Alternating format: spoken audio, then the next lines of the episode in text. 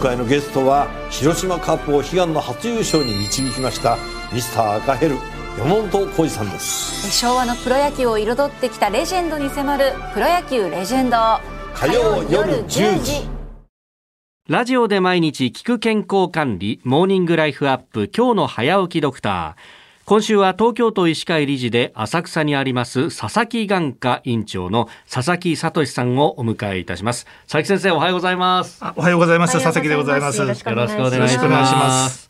さああ今週はですね身近な様々な目の病気について伺ってまいりますが今朝は結膜炎についてであります。まああのこの病気よく聞く名前ですけれども、ただ根本的なというか基本的なところで恐縮なんですが結膜って言われた時にどこって刺せるかって言ったらなかなかこうイメージつかないんですけど、はい。そもそも結膜って何なんですか？はいまずその目の表面を覆っている粘膜のことなんですけども、あの白目の表白いわゆる白目と言われているのが、はい。まあ、眼球結膜。でそれはまぶたの裏側につながっていって、はい。い、わゆるその赤んべの部分ですね、ええ。そこがあの眼瞼結膜。その2つを合わせて結膜ですね。へえ、え、目のその白目の表面と、ここのこの赤んべの内側って、つながってるんですあそうなんです。折り返してるんですね。えあ、そうなんですか。そうなんですか。コンタクトレンズが奥に行っちゃうってことはないです。ないんですね。はいないんですね。ご安心ください。よかああ、よかった。すごい、それだけでご安心な感じ。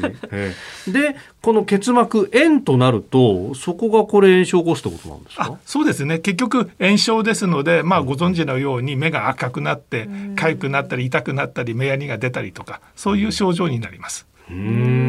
これ結膜炎がその引き起こされる原因って何なんですか？あまあこれはいろいろですけども、まず一つは、えー、とうつる結膜炎とうつらない結膜炎。あ、その二つに、まにず分けられますね。はい、ん。でうつらない結膜炎の代表がいわゆるアレルギー性結膜炎。でうつる結膜炎は、まあ、細菌性とかウイルス性とかあとそれ以外ということになります。アレルギー性というと、なんでしょう、ほこりとかそういうもあのですか？そうですね、あのーまあ、いわゆる花粉症なんかもアレルギー性結膜炎あーですしよね。あとよくね猫とか犬に触ると結膜炎っていうかあー。赤く痒くなるとかゆくなるかそういうのもあとおっしゃるようにこのほこりハウスダストも、あのアレルギーの原因になりますね。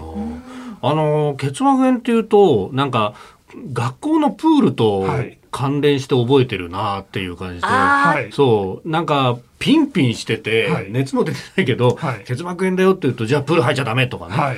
やっぱ季節的なものってあったんですか？はい、そうですね。あの確かにあの教科書的には、ええっ、と夏に多い8月に多い結膜炎というのが書かれてます。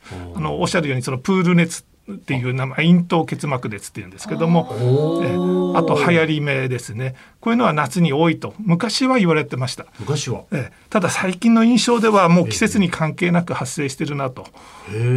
おそらくやっぱり、あのー日照時間とか気温が関係するっていうふうに書かれてますので、はいまあ地球温暖化が関係してるのかなというふうな印象があります。へえ日照時間がこれ結膜に関係するって言われてというふうるんですかにあの教科書には書いてあるんですね。はあの先ほどそのうつる結膜炎とうつらない結膜炎があるというふうに伺いましたけれども、うつる結膜炎ということはまあどういった形でこう移っていくんですか？あいわゆる空気感染するわけではないので、やはり接触感染ですのでやっぱり目に触れるそのウイルスがウイルスとかその病原体が付着した手を目に触れるという接触感染になりますね。目こしちゃったりとかはいそうです。これね感染症全般についてそのコロナが流行った後にまああの他の感染症はなかなか流行りづらくなったみたいなことが言われましたけど、結膜炎ってどうだったんですか？あやはりそうだと思います。あの結膜炎に限らずやっぱりあの感染症基本的には人人の接触で移りますので、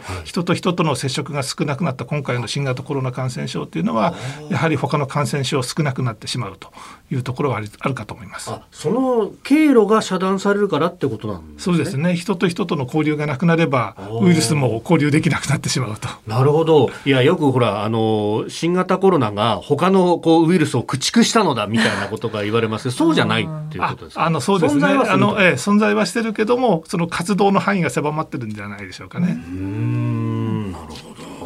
ささあこの結膜炎について明日も引き続き、えー、伺っていこうと思っております。佐々木眼科院長佐々木聡さんでした。先生明日もよろしくお願いします。よろしくお願いしお願いますします